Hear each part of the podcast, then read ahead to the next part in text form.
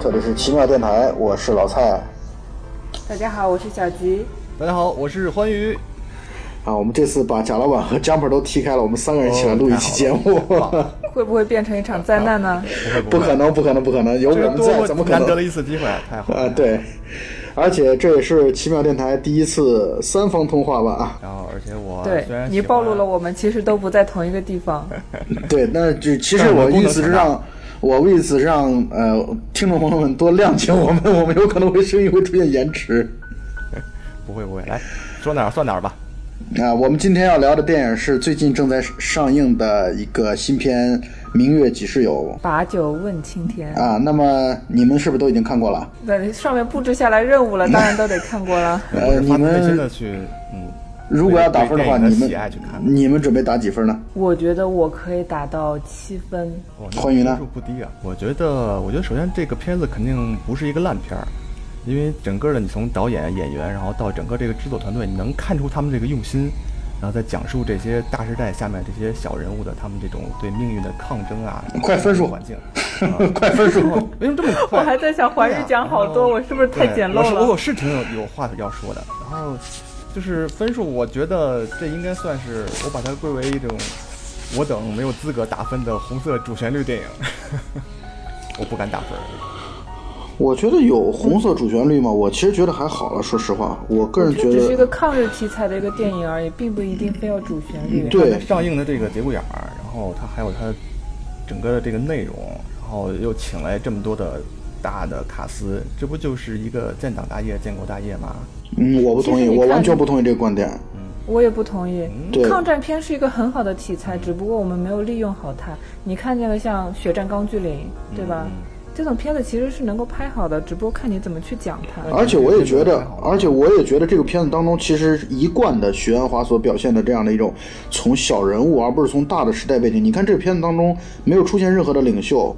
啊，不管是国共双方的任何的领袖，都从来没有出现过。不管是在电视上，还是在整个的视频啊，或者是怎么样的一些方式讲话什么的，历史录像都没有出现。所以，他这个片子从一开始我就定的调子，就是想要虽然基于历史事实，但是呢，其实是想要以小人物作为一个在抗战这样的一种特殊时期。啊，包括香港沦陷的这样的一个特殊时期，以小人物的命运来去讲故事，我觉得这是许鞍华一贯的风格。呃，而且我觉得这个片子，我同意，这个我也同意。而且其实你看，像方姑这些角色，他们到最后其实是不为人所知的，只有像兵仔这些人，可能只有他一个人记住了他们的故事。啊，他这个刘辉仔这个人物是一个是一个真实的历史人物，这个人是存在的。对他应该是从那个历史当中的那个东江游击队的这个真实的故事当中出出来的，所以呢，到就像刚才小吉所说的，那么这个里边的人物到最后，可能你就是如果没有像梁家辉所扮演的这个角色的这样的讲述的话，可能很多人就已经随风而逝了，就是在历史的长河当中根本留不下自己的，别说浓重的一笔了，可能连什么都没有留下来，所以这其实是这个故事当中让人动容和感动的地方。呃，你说他讲述通过小人物来描述一个大时代，这个我完全同意。而且，但是你觉得他拍的好吗？我看这个电影的时候，我就一直在想另外一个片子，就是《罗曼蒂克史的消亡》啊，《罗曼蒂克消亡史》。然后他同样也是讲述一些就是在那个大时代环境下的一些人物的他们的一些生存状态。但是你看那个片子，就是我可以用就是畅快淋漓来形容，然后非常有个性，张弛有度。但是这个片子呢，我就是觉得。嗯，你不能说它是烂片，但是我觉得实在太难看了，不好看。我同意你的观点，但是我觉得，呃，这部片子它只是节奏有点散漫而已，可能就是。呃，许鞍华没有掌握好这个节奏，然后罗节奏吗？你说我看的时候，我拿了一个小本子，我在那一直记我吐槽点，因为我看的时候只有一个人，我也有很多，对对，周围一个观众都没有，我没有地地方去吐槽，然后我就把它都记在小本本上，记了一大堆，我实在这个能吐槽的地方实在太多了。一开场我就记了个芥末炖兔子。但我是觉得这个电影，反正我的评分可能会比你们俩都是再稍微高一点吧，我可能能达到七点五分吧，我可能到七点五，因为我确实觉得许鞍华导演真的是。很很出色的导演。我看过虽然为数不多的他的几个电影，但是我都觉得每个电影的这种淡淡的感觉，嗯，包括他虽然用了一些明星，这个片子当中用了很多的明星，但是这用的明星，呃，除了主角的几位之外，我不说了啊，其他的配角我觉得用的都很棒啊，都很出色。就是他不是为了用明星而用明星，而且这里边还有一种特别淡淡的一种，因为你们都知道我是港片的。爱好者，所以呢，这个片子当中出现了特别多的港片当中的一些老戏骨，包括一些好的演员。因为有这些演员，所以你感觉上你的是情感加分。但是那这个电影电影本来就是一个个人的个人喜好的问题啊，所以我觉得这个片子七点五分，在他的片子当中算打的低的了。因为桃姐这个片子我大概能打到八点五分，嗯，但是桃姐我可以打到九分，其实还可以跟那个黄金时代一起对比。黄金时代其实讲的算是知识分子的不愿意随波逐流的一种状态，对吧？然后像这部片子，它应该算是呃小人物敢于抗争的一种状态。其实都不是那种大的 IP，应该说的是。对我实在很难对这个片子提提起兴趣。你作为一个商业片来说，然后我觉得徐导太太缓慢，或者说太克制了。但是你如果作为一个文艺片来说，然后你又掺杂了这么多商业元素，然后请来这么多大牌演员，然后整个看下来就是感觉四不像，就是哪个事儿都没讲清楚，然后，呃，就是，呃，也不能说没讲清楚，就是欢愉喜欢比较纯粹的东西，欢愉喜欢比较纯粹的东西，因为我有。我觉得大牌演员，大牌演员并不是一个扣分项，大牌演员他如果用得好，并且能够起到那个。更好的表达这个角色的。他的观点就是大牌演员他没有用好啊，他的观点就是他没有用好。是。哎呀，叶德娴演的那么好。哦，叶德娴当然是演的好，这个我同意，这个完全赞同。那么我现在梁家辉不是也演的我现在想问你们一个问题，就是我想问一下，这个片当中有哪些你们能不能回忆起来，让你特别感动的或者感触的这样的一些瞬间呢？就是每个人能说上一到两点。说叶德娴，我然后叶德娴刚一出来，他那个，嗯，那个那个台词，哇，那个表演太赞了，就是。非常出彩，我能够想起好多个瞬间，那么几个镜头，就特别能够最感触的两到三个吧。来，最感触的一个应该是肯定会有的，就是呃，周迅决定放弃救他母亲，然后在那边哭的时候，那种克制，嗯，就他努力睁大眼睛，不想让眼泪流出来。那段那段戏，我觉得周迅演的很好，我觉得。周迅演的太棒了，他这应该是他最出彩的一个片段。是，而且好长一其实你你对比一下他之前演那个大概二十岁出头的状态，其实你会感觉周迅确实还是有一些老了。对啊，但是这个脸上我感觉已经有一些淡淡的皱纹了，我感觉。对，但是你看那个他最后压抑的哭出来的那种状态，真的是感觉天哪，这就是。演技还是在身上的，对，而且她四十多岁演一个二十几岁的小姑娘，我觉得演的完全没有痕迹，这个特别好。对，演的还是挺好的，还是她主要本身就是有灵气的那种。啊，是你们浙是你们浙江女孩吧？是吗？啊，对，是你的老乡，好像是。天哪！知道。他的普通话说的比我好多了。嗯，好，继续。欢愉，你有什么特别感动的瞬间或者感触的瞬间吗？我其实。就这片子，我整个来说不太喜欢，但是我觉得它最后一个镜头，或者说最后就是整个前边两个小时，我看都是如坐针毡，但是最后三分钟我还觉得还蛮有意思的。就是周迅送走那个游击队游击队员以后，然后他呃转身看那个那个那个香蕉还是什么东西，反正在一个海湾，然后镜头往这边一移，然后就马上出现了那个香港的那种高楼大厦，我觉得那个挺有意思的。呃，然后就是还有就是梁家辉最近坐到最后坐到出租车里边，然后把车开到那个整个城市那个车流当中去。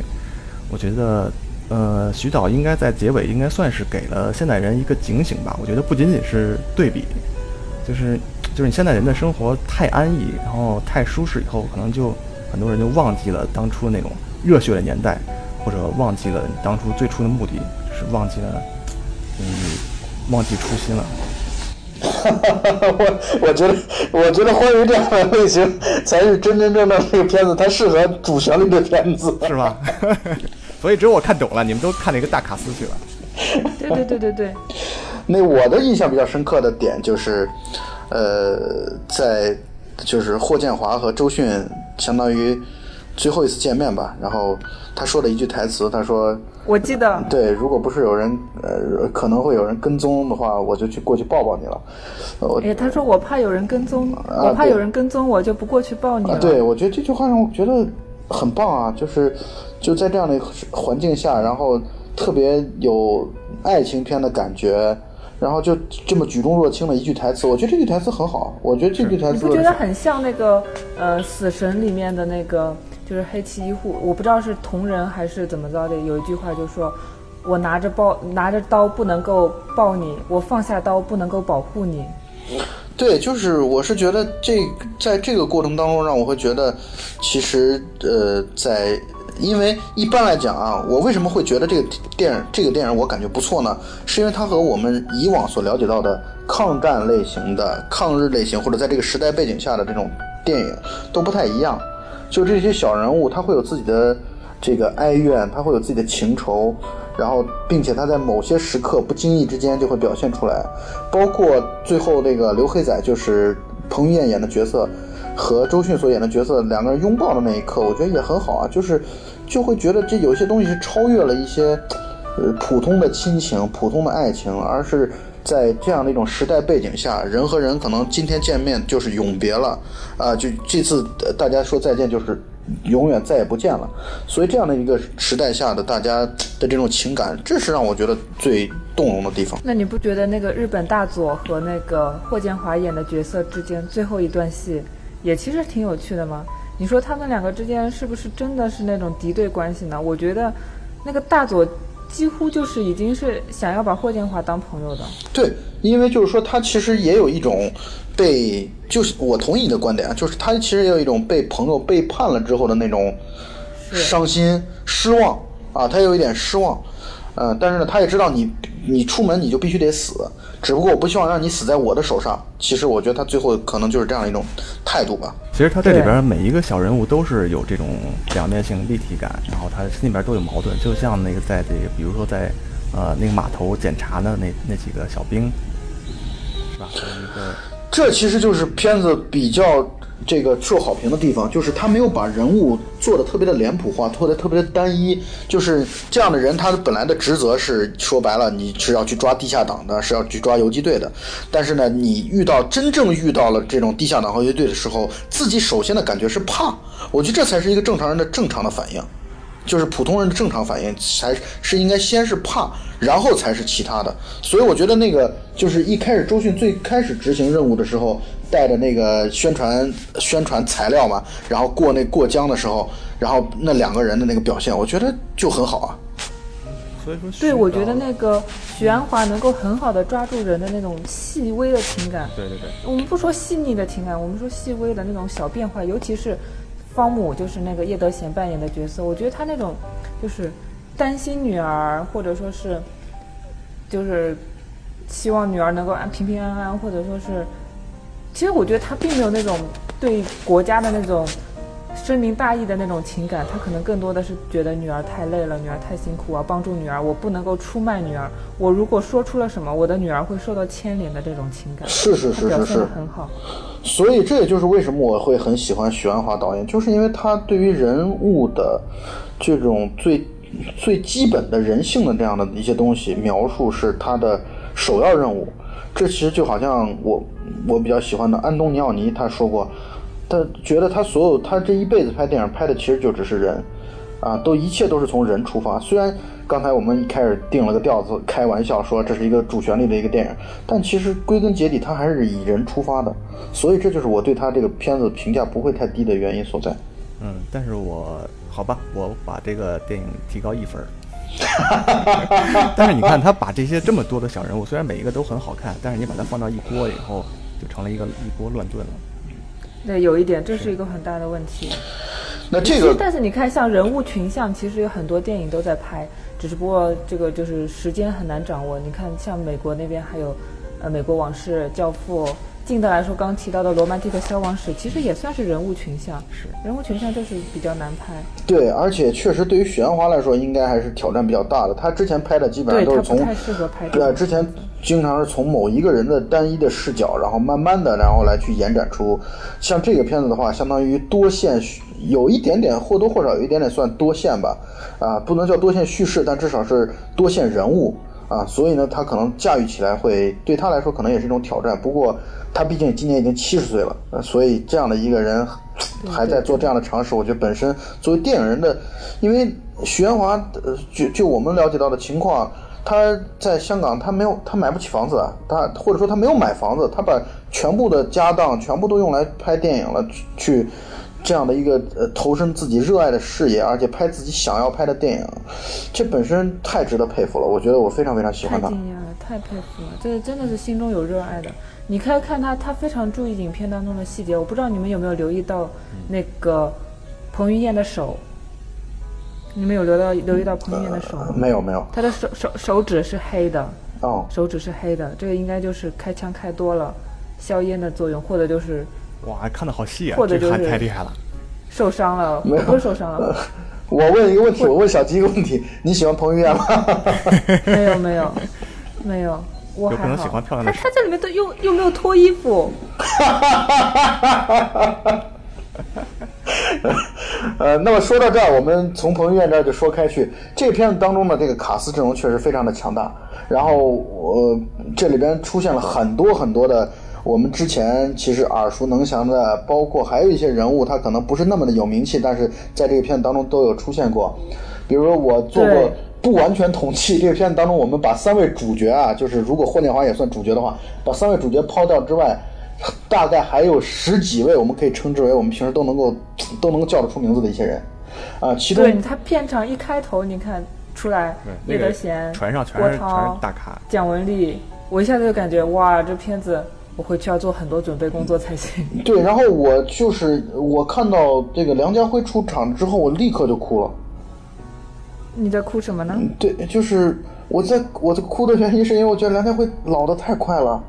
就是在我印象当中，他还是那个非常非常潇洒的，在东成西就当中的那个那个开山怪，对。然后还有了一次啊，还有还有就是我九二黑玫瑰对黑玫瑰，就是这些他的形象一直在我的脑海当中。可是我觉得他现在老的太快了，不，当然也可能角色需要，但是确实他整个的过程当中就表现这样的一种老态，我特别的这明明是你老了，好不好？嗯，对啊，是啊，就是我们大家一起老了。我其实，在为自己的对，这说明梁家辉先生演技演得好。对，梁家辉确实演得好，虽然他只有这么几分钟的镜头。嗯，他演得非常的出色，包括他最后他开出租车走，就是要上出租车之前那个走路带有一点蹒跚，但同时呢又还有点活力的那种，在这种交织当中的走路的步态，让我觉得印象非常深刻。我是在那个。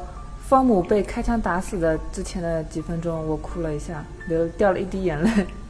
我真觉得叶德娴演的实在是太好了，包括他其实并不是一直都是那种苦大仇深的那种感觉，他其实片中的那个搞笑镜头全都是他嘴巴里出来的，对吧？比如说死不重要，不要连累队友，对不对？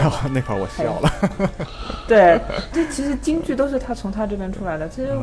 完完全全表达了一个在乱世当中的母亲的一个形象，而且他的，我觉得他还有一点特别好突出的好的地方就在于，他还有一些少女心的东西在里边，我感觉就是还还有一些瞬间会让人觉得哦，这样的一个妈妈级的人物，但是他其实还有一些特别天真的一面啊，我不知道这是我的错觉还是怎么样，但是我是这样的感觉。确实是这样。我觉得是在那种战乱的年代，可能人的生活应应该就是这样的。应该是一个很写实的一个状态，所以这应该归功于徐导。不过，嗯，叶德娴演技确实太好了。那这里边我觉得周迅其实倒没有特别多的出彩的地方，就是比较中规中矩。中规中矩。嗯，但就是他最后的那个，就是选择到底救或者不救的那一个那个时刻啊。那段戏我觉得做的真是挺好的，包括他蹲下来，然后就是对蹲下那个相当相当于一种压抑住自己声音又不能哭得太大，然后但同时呢内心其实很悲痛的这样的一个状态，我觉得表现是很不错的。其实对周迅我印象最深的其实是另外一个电影里边，就是呃《荆轲刺秦王》，他在里边只演了一个小丫鬟，大概也就是可能演了一分钟两分钟的戏，非常非常小的角色，但是演的太好太好了，眼睛里全是戏。他在那里边演的演的是一个盲女，盲女眼睛，真的眼睛里全是戏，演的太好了啊！这就这就让我想起来，Jumper 之前表演的哑剧啊，他的这个 台词台词功力非常的深厚。这个片子当中还出现了一些人物啊，比如说那个冯翠帆，你们有印象吗？这是哪个？我对不上号。就是那个彭于晏演的那个角色当中有一段在吃饭的戏，他的那个村长，就村长不是带着他们走嘛，就是日本兵来去搜那个村子，然后村长。演村长的冯翠帆，冯翠帆可是香港的非常出名的老戏骨。他在大概前年拍了一个片子叫《老力》，然后里边还做了主角。然后那个时候也我也是看他比较老了，可是他年轻时候演的有的戏戏是很有名的，比如说《奇谋妙计五福星》，就是和成龙啊、洪金宝啊他们一起演的，他是五福星之一。所以呢，这香香港电影当中，像他的，虽然他从来这在我印象当中他从来没演过主角。但是呢，他这个给人留下的印象太深刻了。老太看什么片子，心里边都想着香港电影。那对，就是看，尤其看跟香港相关的这样的一些这些演员的时候啊，包括一开始吕良伟出现了一下，你们看到了吗？哇，没注意，是在船上吗？没有，吕良伟一开始就是在讲，吕良伟一开始在讲，就是呃，要保护这些文化人撤退，他不是给他们在开会嘛？包括说你们的这个。呃，要给文化人每天多少米、多少油啊什么的，然后就是啊，对，那个是吕良伟，啊，就是他相当于做这个救整个的文化人出港的这样的一个带头人的身份，啊，吕良伟，吕良伟，小吉知道吗？我没什么印象，他演过什么片子？那上海滩，上海滩，老的那个是吧？他应该是上海滩的许文强吧？呃，不是那个那个，就是丁力，丁力，对。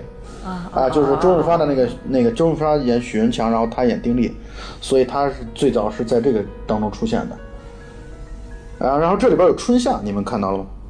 看到了，我们都在说春夏那条线其实可有可无。对，完全在现在这个剪辑版本当中是可有可无的。但我看到春夏之后，我就想起来他，因为我就看过他一部电影，因为他也确实去年才出道的，就是《踏雪寻梅》。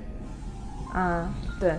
而且最最后春夏那个角色就莫名其妙的就被暴露，就被那什么了哈，有点这不知道是不是因为剪剪掉了很多片子，剪掉很多内容，有点啊，我怀疑是由于剪辑的问题，因为我也觉得是剪辑的问题。他被抓的也莫名其妙，然后只是在背景当中交代了他是他家里边是银行家嘛，他爸爸是银行家嘛，然后在日本兵的对，然后也没有也没有理由，然后包括他为什么会被处决，这个就这这条线完全没有任何的交代。对，反而之前就拍了很多他跟那个呃小姑娘一起试衣服，一起在酒吧里面玩的那种镜头。我觉得这些好像交代一下他为什么被抓，好像跟剧情没有什么太大的关系，对吧？所以这块估计应该是徐导和制片方博弈失败了，加了这么一个角色。呃，然后这个片子当中还有一个王婉之。哦，王婉之我知道，我是我从网上看到一个评论，就是说说王婉之演技非常非常差。如果你不认识这个人的话，你也在那个能在电影里面能找能发现。你们肯定能，你们肯定能找得到。但是，我觉得关于这个评价是很准确的，演的非常非常对。就是，但是小小姑娘确实挺可爱的，但是演的太用力了。对，就是她是那个特别跳戏，就是到她那儿的时候，我就觉得很跳戏。说到这儿，小迪应该知道是哪个角色了。我当然知道了。但王婉之，王婉之其实她出道是以歌手的身份出道的，她不是以电影演员的身份。然后我印象很深刻的就是她曾经跟张学友合唱过一首歌，就是那个，就是那个在那个演唱会当中，呃，就是。啊，我们先听我的演唱会。不是不是不是，他的那首歌，呃，接下来 Jumper 做后期的时候，马上就会给大家放出来了。好，Jumper 好不容易不来参加节目了，还阴魂不散呢。就人家就太忙了，才不来录节目了，你还给人家安排工作。音乐低声了，我的心还是想你。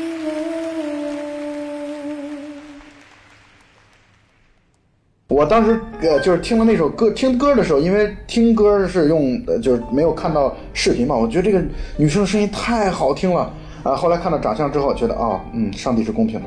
你就这么说人家，你也不拿个镜子照照自己？对，说明老太太声音很好听。呃，这 这片当中还出现了苑琼丹，虽然就只出现了一下子。对，就是那个媒婆嘛。对，小七知道苑琼丹吗？我知道啊，她演过那么多片子，好吗？我小时候是看她的那个什么。就那演那哪吒叫什么？忠义乾坤吗？啊，我没有看过这个哎。就是演哪吒他妈。没有印象是吗？他最出名的，他最出名的应该是石榴姐嘛，就是唐伯虎点秋香啊，唐唐伯虎点秋香里边的石榴姐。这个片子里边还有一个叫张兆辉的，你们有印象吗？张兆辉演的谁呀？张兆辉演的那个就是宪兵队的队长。嗯，其实还出现了李灿森呢。对，李灿森很厉害。对，李灿森终于有一个我能认识的明星了。对，李灿森一下子就被彭于晏给抹了脖子。对，但是你看这些，经常会演这种。特务啊，这种角色，因为他长得确实就像是，就是他长得样子就像是一个坏人的样子。可是我实在不能接受，就是这种抗战片子里边所有的特务都是穿着黑色小褂、白衬衫，他就差一个自行车了，可能。但我觉得这个可能也是为了观众的辨识度的考虑的吧，我想。嗯，但是现在观众又不傻。不过这些演员确实他在出现的短短的这么一段的时间里边，确实非常非常出彩。呃，包括里边还有梁文道，对，还有梁文道。嗯，梁文道他因为呃，后来我看评价上讲嘛，梁文道本身因为他就是一个文人嘛，他就是一个知识分子嘛，所以他演知识分子对他来说简直驾轻就熟，太简单了。虽然他这里边可能只有两三句台词，但是那个状态很对，就是演知识分子的状态很对。对，这次片子里边有一个。还有鲍起静呢，你们有印象吗？嗯，鲍起静是演是演那个周迅的表姨的吧？表姨，对，表姨。啊，鲍起静，小吉，咱们上一期不是录了那个 Beyond 的那个，呃，就是那个 Beyond 日记《莫欺少年穷》，他在那个 Beyond 日记里边，他演的是黄家驹他们的黄家驹的妈，鲍起静。天哪！对，居然年纪已经这么多年了。对，就是九零年那个时候，九零年的时候的那个 Beyond 日记，到现在已经二十多年的时间了。可是年，我觉得他现在看起来还很年轻啊。就是鲍起静，对，保养的很好。就是他在那个他在《Beyond 日记》当中，他们不是一家五口人，不是在竞争看谁挣钱挣得多嘛？他不是还要扮乞丐什么的，就是那个演他妈，嗯嗯嗯嗯。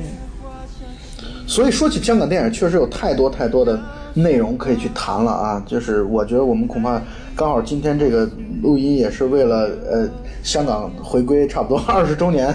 这个就算是为了 二十周年在献礼，所以我们刚好谈一些跟香港电影相关的内容。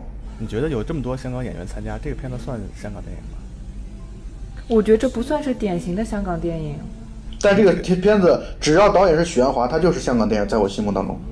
可是如果你看这个电影本身，你把台词里面所有跟香港所有的香港摘掉，完全看不出一点跟香港有关的地方来。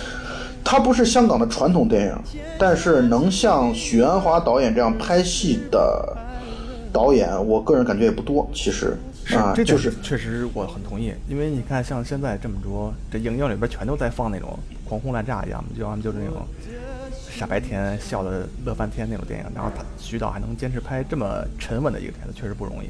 这就像去年很火的那个《百鸟朝凤》，对，是啊，但是他们确实也都面临这种尴尬，就是。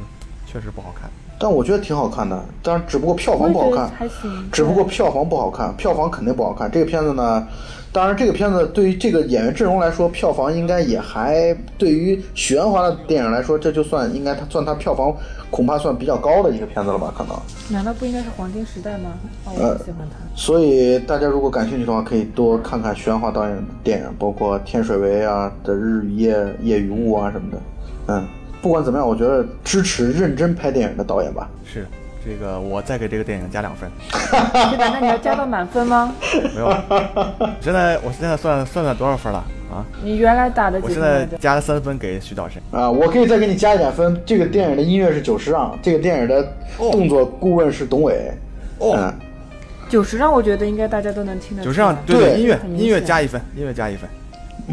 嗯。好的，最终呃，欢愉大概打了七分结束，和没有没有小三十六分了已经。那么我们今天这个片子聊了洋洋洒洒也聊了这么多，那么还是趁着片子还没有下映啊，我希望啊在座的听众们大家可以多去支持一下徐导 啊，支持一下这个电影，我觉得这个电影还是很不错的。小鸡应该跟我保持同样的观点，对吧？对，我觉得它是一个可以二刷的片子。好了，那我和小七就在这里祝大家晚安了。哦 no，还有我，我希望大家多多留意叶德娴这个角色，我可喜欢他。我要说的是，这个电影虽然不是一个烂片，但是它也确实不好看。但是，我最后已经给出了这么高的分儿，它还是非常有值得看的地方的。好，那我们今天节目就到这里吧。好，好，就要结束了，听众。哦，太遗憾了。再见，再见，再见。大家再见，下期再见。好，拜拜，拜拜。